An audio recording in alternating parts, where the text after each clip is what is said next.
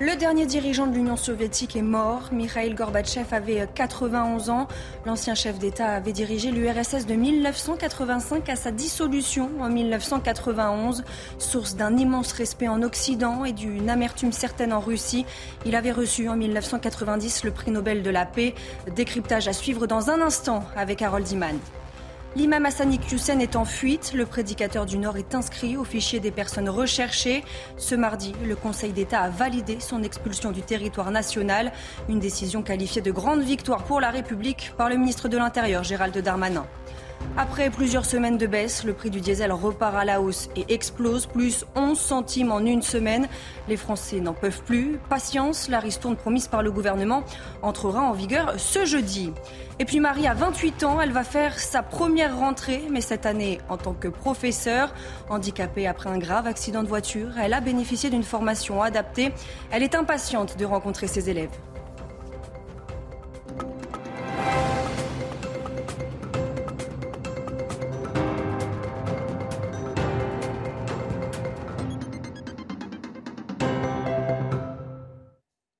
Bonsoir à tous, je suis ravie de vous retrouver pour l'édition de la nuit. À la une, le dernier dirigeant de l'Union soviétique est mort. Mikhail Gorbatchev avait 91 ans. Il est décédé d'une grave et longue maladie, a indiqué l'hôpital clinique central où il était soigné.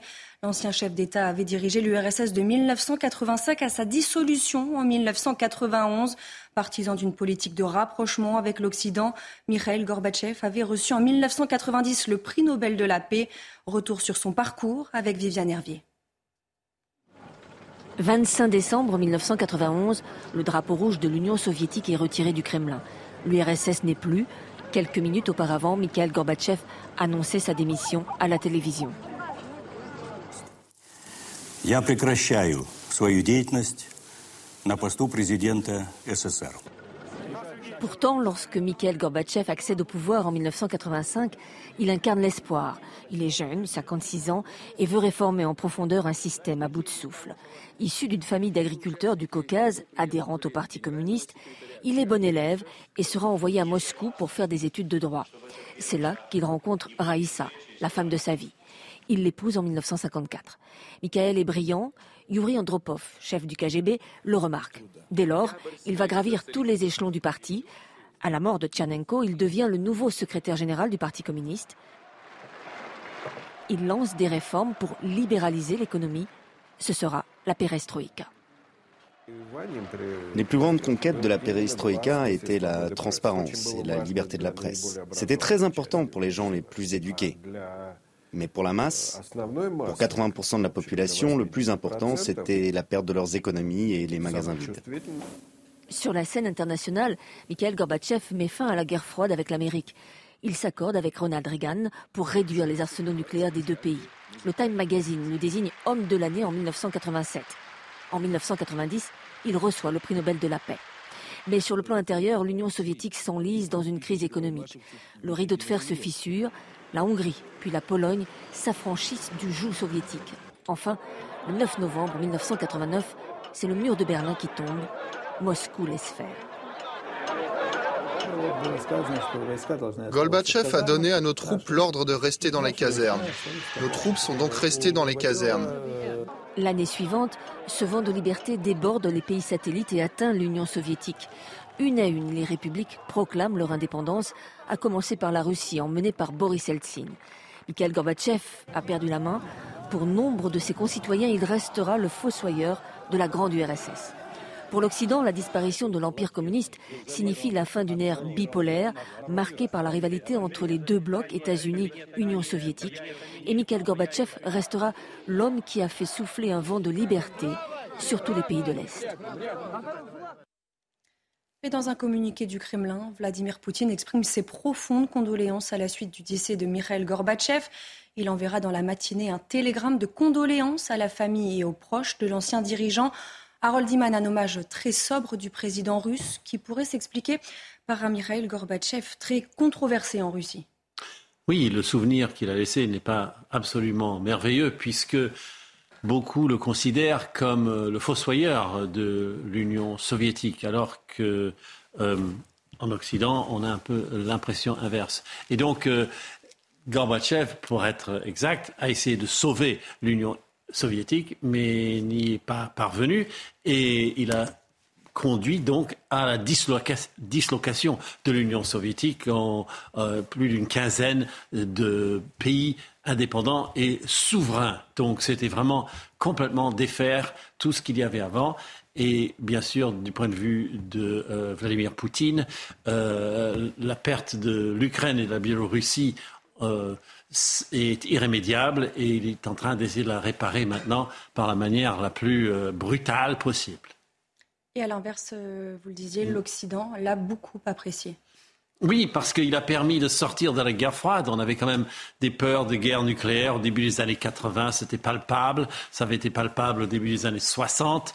Bref, il en est sorti et puis on a euh, réduit les armements nucléaires. Euh, il a fait un, accord, Gorbatchev, avec euh, Ronald Reagan, qui était l'anticommuniste et froid guerrier par excellence de l'Occident. Et donc tout ceci, ceci était très positif. Et puis il n'a pas réprimé les peuples qui voulaient sortir de l'URSS et il a laissé le mur de Berlin être détruit. Bref, il a fait tout ce qu'on aurait voulu euh, qu'il fasse dans un monde rêvé et euh, ça s'est matérialisé en lui, mais euh, c'était beaucoup plus positif pour les Occidentaux que pour les Russes à proprement parler. Merci beaucoup Harold pour toutes ces précisions. Justement, la présidente de la Commission européenne, Ursula von der Leyen, s'est exprimée. Regardez son message. Mikhail Gorbatchev était un dirigeant digne de confiance et respecté. Il a joué un rôle crucial pour mettre fin à la guerre froide et faire tomber le rideau de fer. Il a ouvert la voie à une Europe libre. C'est un héritage que nous n'oublierons pas. Fin de citation. Dans l'actualité également, l'imam Hassan Hussein est en fuite. Le prédicateur du Nord est inscrit au fichier des personnes recherchées. Ce mardi, le Conseil d'État a validé son expulsion du territoire national.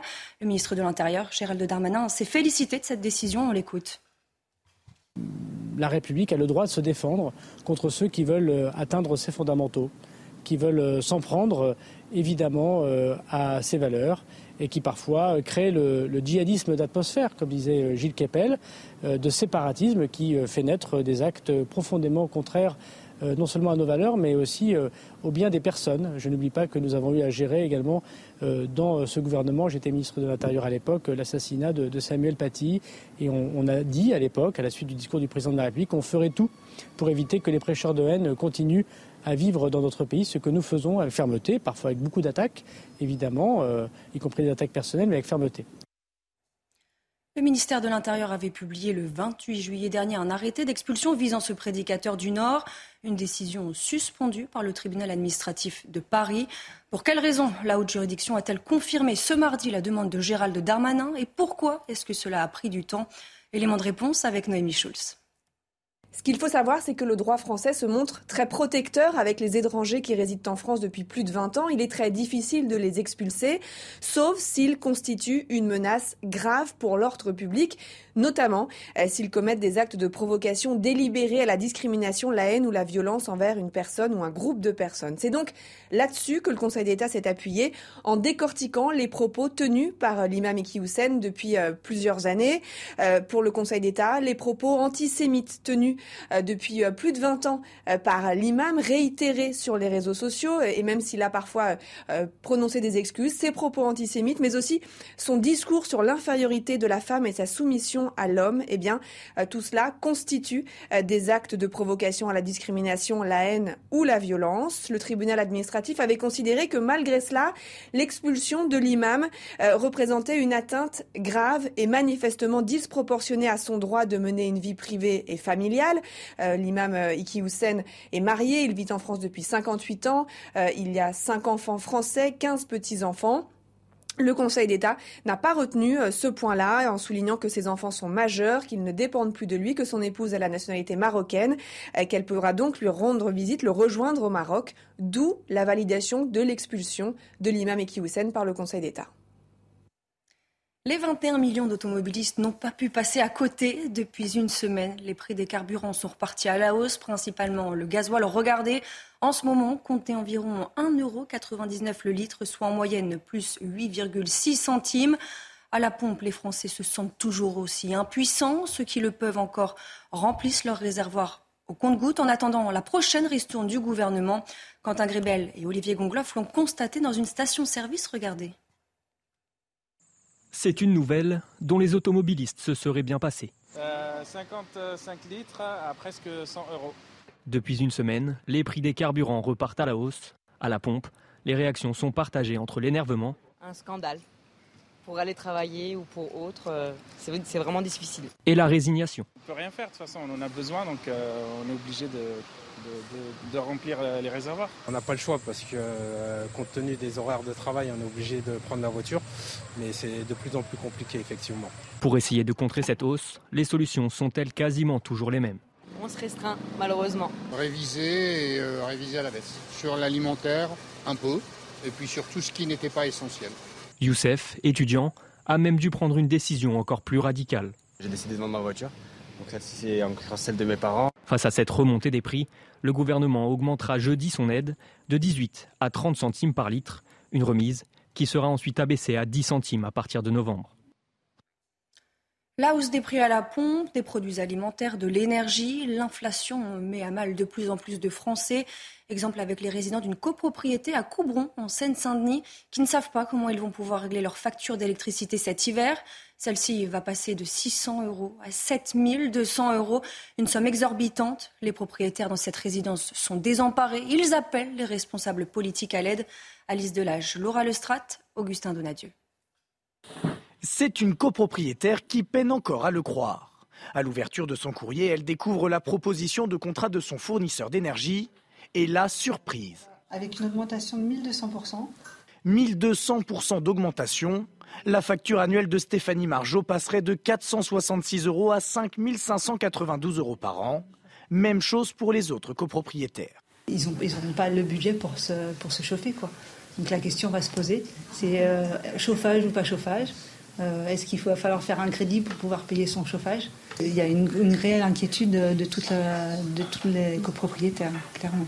La particularité de cette résidence, un chauffage commun à l'électricité qui l'exclut du bouclier tarifaire prévu pour le gaz, avec en plus de cela un transformateur de type industriel. Ce transformateur a une puissance euh, considérée comme professionnelle, bien qu'en fait il desserve vraiment des particuliers. Ce, transformateur euh, livre l'électricité et le chauffage à 135 logements. La facture de l'hiver prochain atteindrait 330 000 euros pour l'ensemble de la résidence contre 49 000 actuellement.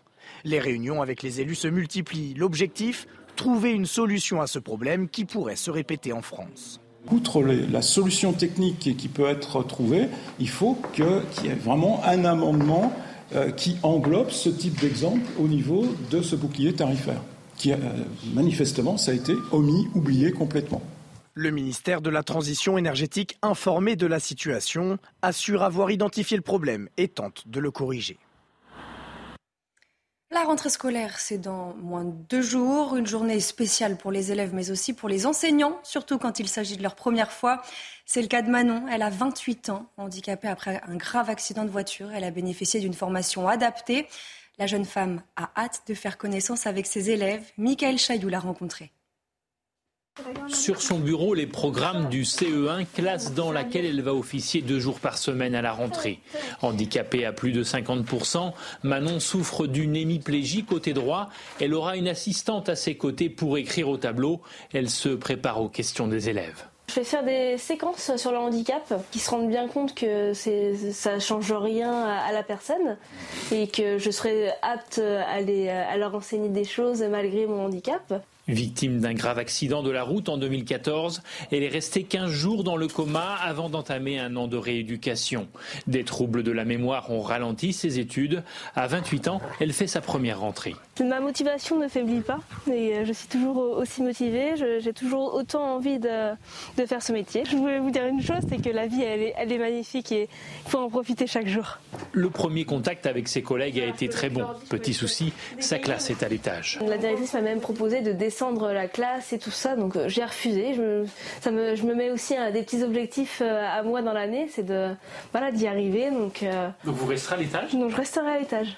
Avec sa chaise adaptée dans le coffre, elle fera la route entre l'école où elle travaille et l'institut de formation à Nantes où elle continue de suivre des cours, en espérant être enfin titulaire l'année prochaine.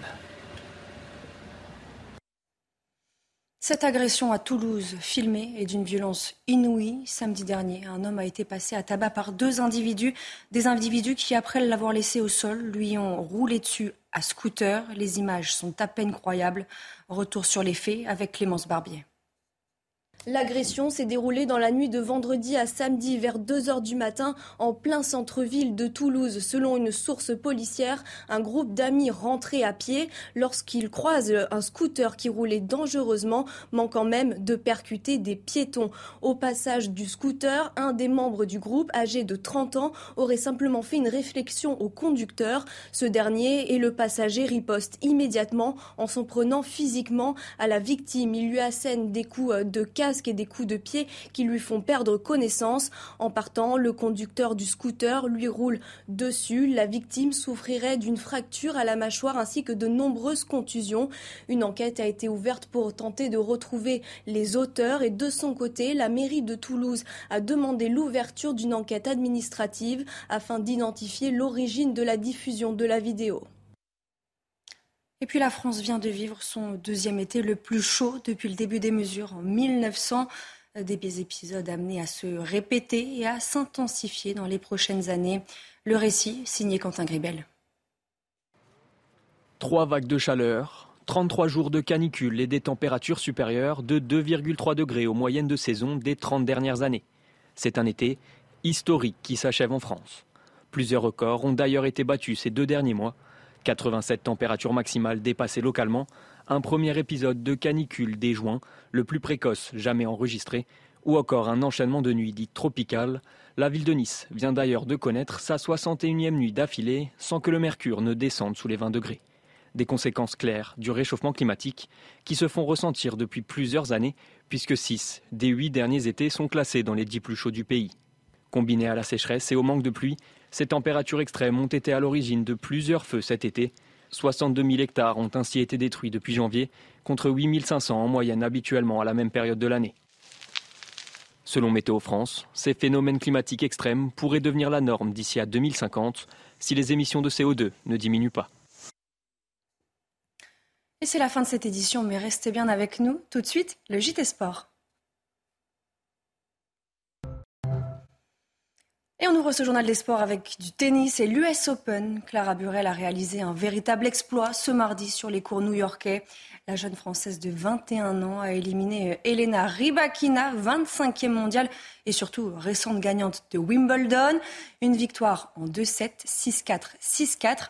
Burel a arraché sa participation pour le dernier majeur de la saison en sortant des qualifications.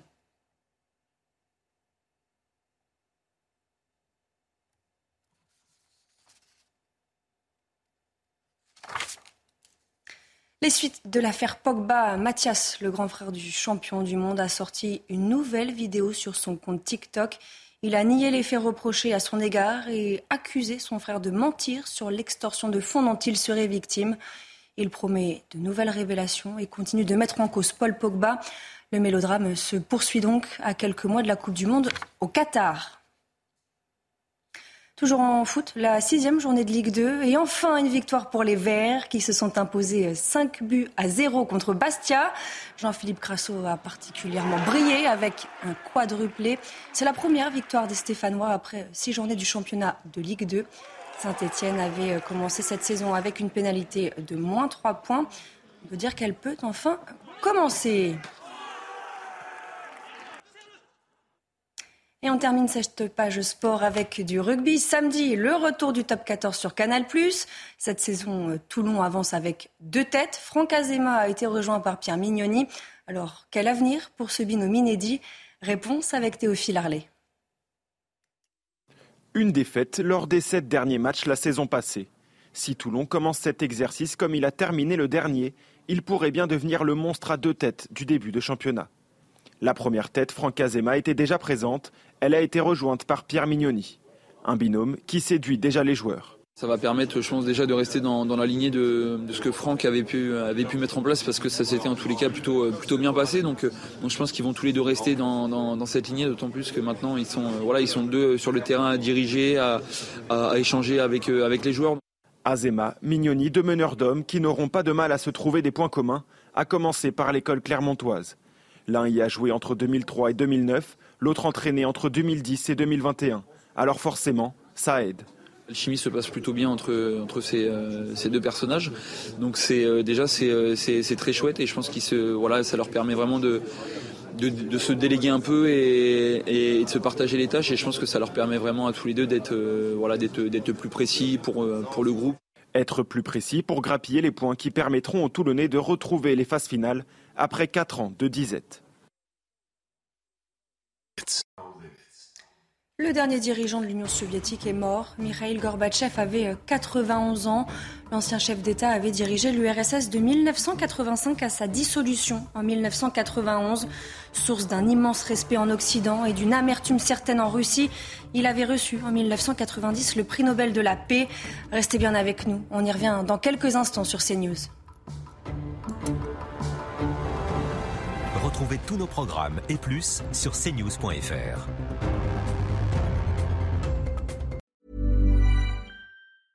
Hey, it's Paige DeSorbo from Giggly Squad. High quality fashion without the price tag. Say hello to Quince. I'm snagging high-end essentials like cozy cashmere sweaters, sleek leather jackets, fine jewelry, and so much more. With Quince being 50 to 80% less than similar brands and they partner with factories that prioritize safe ethical and responsible manufacturing i love that luxury quality within reach. Go to quince.com slash style to get free shipping and 365 day returns on your next order. quince.com slash style